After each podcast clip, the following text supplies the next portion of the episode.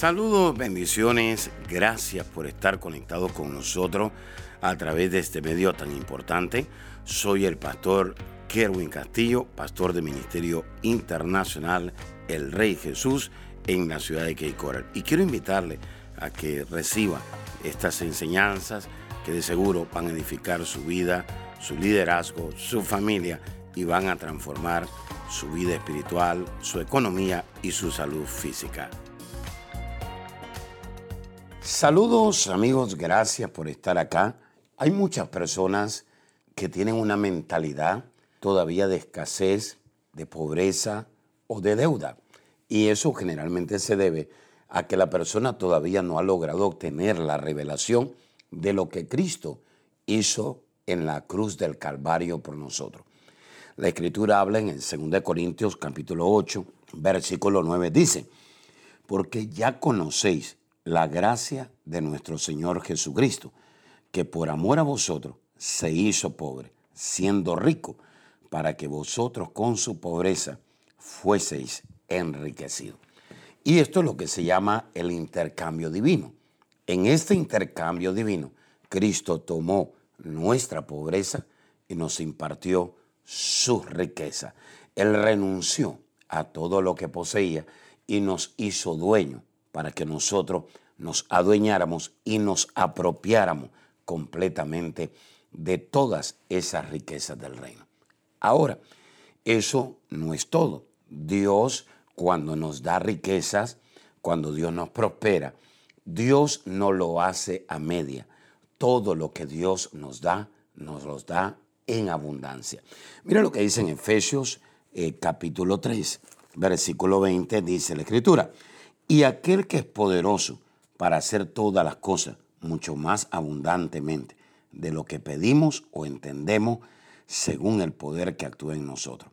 Aquel que es poderoso para hacer todas las cosas mucho más abundante. Es decir, cuando Dios hace algo, Dios lo hace, lo entrega en abundancia. Ahora vamos al libro de Juan, capítulo 10, versículo 10. Dice, el ladrón no viene sino para hurtar y matar y destruir. Yo he venido para que tengan vida y para que la tengan en abundancia. Es decir, todo lo que Dios nos entrega, todo lo que Dios nos da, lo da en abundancia. Y la pregunta es, ¿para qué Dios nos prospera en abundancia? ¿Para qué lo disfrutemos? Entonces, el dinero no es malo yo creo que el dinero, eh, el problema no está en el dinero, el problema está lo que habita en el corazón. Por ejemplo, una persona que no ama a Dios usará el dinero para destruir a otras personas. Ahora bien, una persona que ama a Dios va a usar el dinero para bendecir a otras personas. Así que el problema no radica en el dinero, el problema radica en el corazón de la persona. Si usted ama a Dios, va a hacer cosas buenas con ese dinero, pero si usted no ama a Dios, usted hará cosas malas con ese dinero. Entonces, le hago una pregunta en el día de hoy a usted. ¿Qué hace el dinero en nosotros? Bueno, el dinero primero le compra conveniencia. El dinero primero le compra conveniencia. Por ejemplo, una persona dice, yo quiero ir cómodo en un avión. Usted puede comprar una silla en primera clase en el avión y usted va a viajar 3, 4, 5 horas cómodo, porque el dinero le compra conveniencia. Lo segundo, con el dinero usted puede comprar tiempo. Y lo tercero, oído, el dinero le compra influencia. Dice la escritura que aquellos que tienen dinero, aquellos que han sido enriquecidos, dice que la voz de ellos se oye. En otras palabras, el dinero provoca que una persona tenga influencia. Es decir, tiene una medida donde esa persona, pues, a través del dinero puede obtener relaciones. Ahora, ¿dónde está la raíz del problema? Porque hay mucha gente que ve el dinero como algo malo.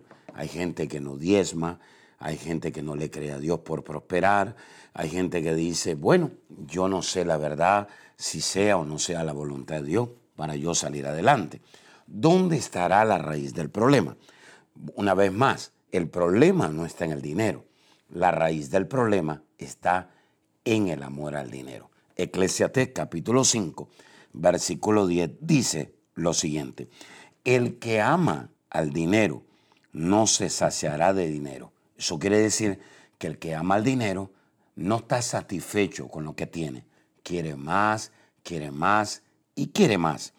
Y el que ama el mucho tener no sacará fruto. Dice, aquel que ama mucho la riqueza nunca tendrá lo suficiente. ¡Wow! Impresionante. También esto es vanidad.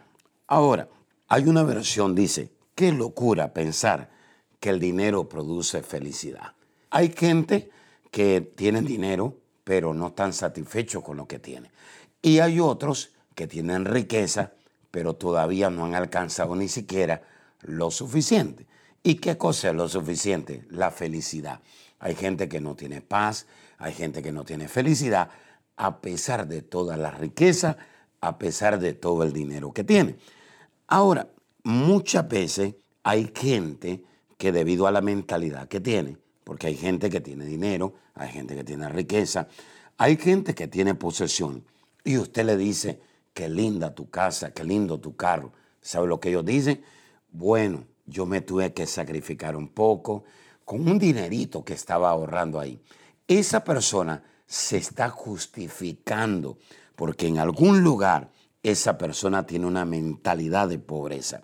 En otras palabras, esa persona se está disculpando por algo bueno que tiene. Y yo quiero enseñarle rápidamente lo siguiente. Usted nunca se disculpe por las cosas buenas que usted tiene. Si usted tiene una casa linda, preciosa, hermosa, usted tiene un auto con todas las leyes, vamos a decirlo, usted le dice a la gente, no por los ahorritos, usted le dice, Dios ha sido bueno conmigo, Dios me ha bendecido, Dios me ha prosperado. Si no fuera por Dios, yo no podría tener eso. En otras palabras, porque usted está tratando de disculparse por algo que Dios ya le dio, ¿por qué usted no le transfiere la gloria a Dios? Transfiérale la gloria al Señor, porque Dios es bueno. Él ha sido bueno y Él sigue siendo bueno con usted. Ahora, hay mucha gente que dice, yo no prospero a pesar de todo lo que yo hago. La pregunta es, ¿cómo es que usted está haciendo las cosas? ¿Las está haciendo alineadas a la voluntad de Dios o sencillamente usted las está haciendo alineado a cómo prospera el mundo? El mundo prospera de tres maneras. Número uno, con trampa. Eso quiere decir con mentira. Número dos, lo hace con engaño. Y eso es con dinero rápido. Y lo tercero, usa, el mundo usa una estrategia que se llama trabajo duro. La Biblia le llama al trabajo duro pan de dolores. Ahora, alguien dice, ¿será malo trabajar duro? No, yo no creo que sea malo trabajar duro. Claro que no. Hay que trabajar duro, hay que romperse el lomo, por supuesto que sí. Pero usted tiene que entender que si lo que usted está haciendo lo está haciendo en su propia fuerza, entonces Dios no está ahí. Mire lo que dice el Salmo 128 versículo 1. Bienaventurado todo aquel que teme a Jehová y que ande en sus caminos. Cuando comieres el trabajo de tus manos, bienaventurado serás y te irá bien. ¡Wow! ¡Qué tremendo! Dice que cuando comas el trabajo de tus manos, bienaventurado será. La palabra bienaventurado quiere decir feliz. Hay gente que trabaja 70 horas, 80 horas, 5 días, seis días a la semana y no son felices. Una de las razones es porque Dios no está ahí. Dice, bienaventurado todo aquel que teme a Jehová y que anda en sus caminos. ¿De quién está hablando? De alguien que teme a Jehová, alguien que anda en sus caminos, alguien que ama a Dios. Una persona que ama a Dios siempre será feliz con el trabajo que hace. Una persona que no ama a Dios no será feliz con el trabajo que hace. En otras palabras, si usted no es bienaventurado, eso quiere decir que usted tiene pan de dolores. Dice, cuando comieres el trabajo de tus manos, bienaventurado serás y te irá bien. ¡Wow! Dice, tu mujer será como vid que lleva fruto a los lados de tu casa y tus hijos como plantas de olivo alrededor de tu mesa. He aquí, será bendecido el hombre que teme a Jehová. Qué tremenda bendición. Pero mire lo que dice el Salmo 127. Dice, si Jehová no edificare la casa, en vano trabajan los que la edifican. Si Jehová no guardare la ciudad, en vano vela la guardia. Por demás está que os levantéis de madrugada y vayáis tarde a reposar y que comáis pan de dolores. En otras palabras, que trabaje duro como una mula, pues que a su amado dará a Dios el sueño. He aquí, herencia de Jehová son los hijos, cosa de estima el fruto de tu vientre. Aquí dice que si Dios no está en tu trabajo, que si Dios no está en esa trampa, que si Dios no está en ese engaño, entonces dice que esa es una estrategia del mundo y usted está prosperando con estrategias del mundo. Ahora, pan de dolores quiere decir una persona que tiene mucho dinero, pero cuando va a comer en su casa, los hijos no se quieren sentar en el comedor con él. Pan de dolores quiere decir que usted trabaja mucho, pero su esposa o su esposo se quiere divorciar de usted.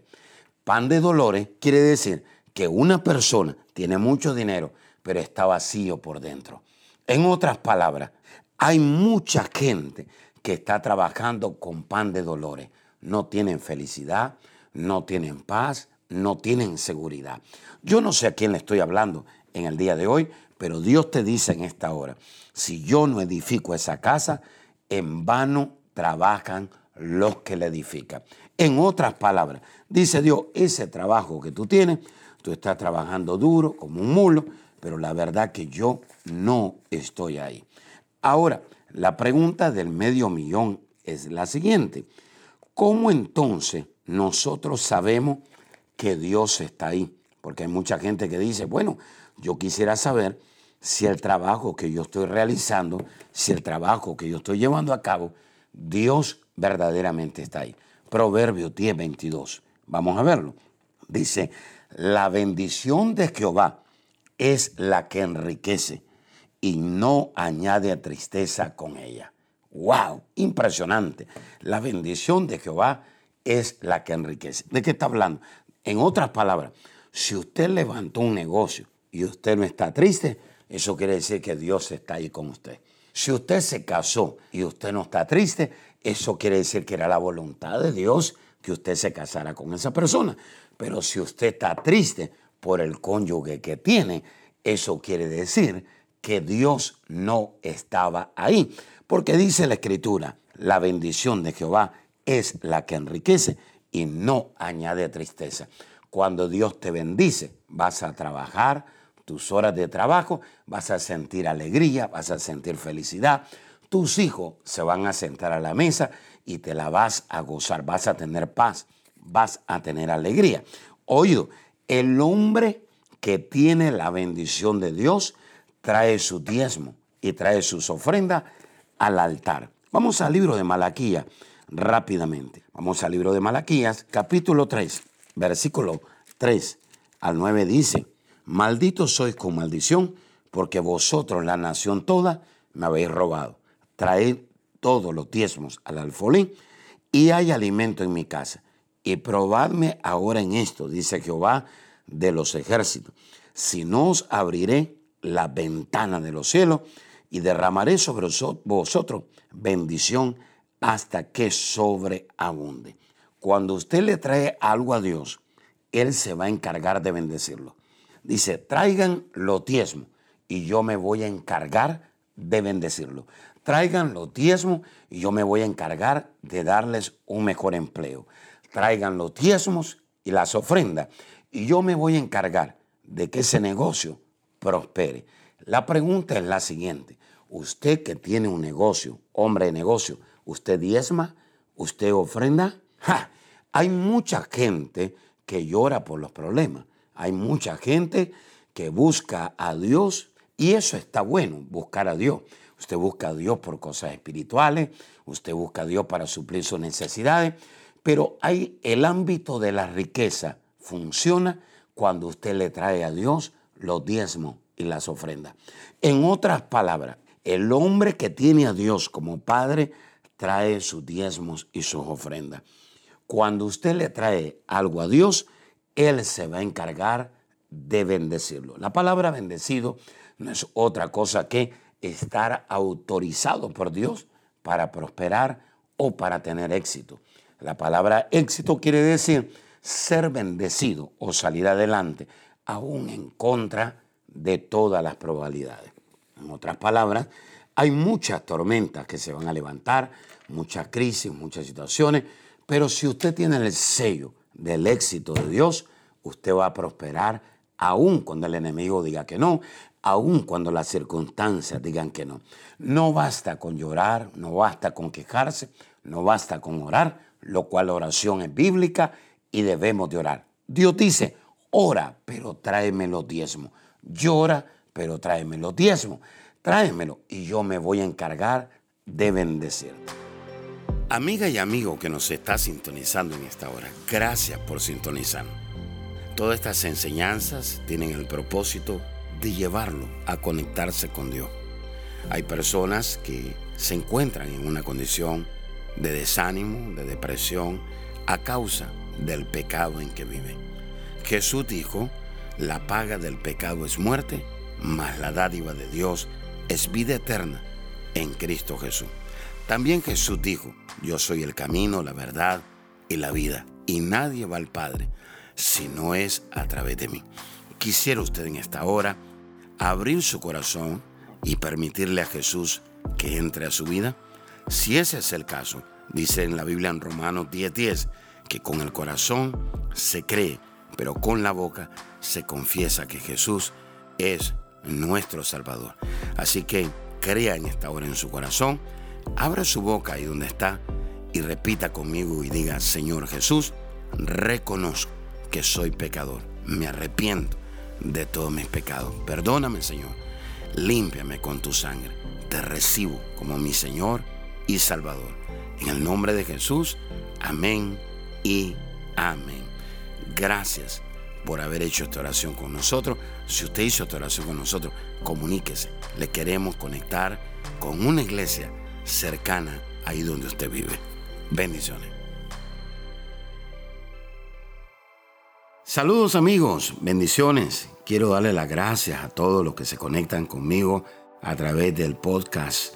Y bueno, yo espero que usted le pase la voz a otras personas y le deje saber que esta herramienta está acá para edificarle, para bendecirle y sobre todas las cosas para traer fortaleza en medio de estos últimos tiempos. Hay muchas enseñanzas que son de gran bendición. Tenemos enseñanza de la familia, de la fe, de los últimos tiempos y también cosas relacionadas con la prueba.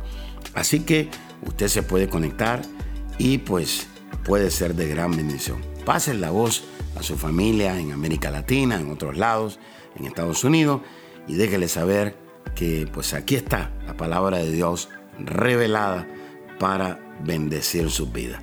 Les bendigo y será hasta la próxima. Bendiciones.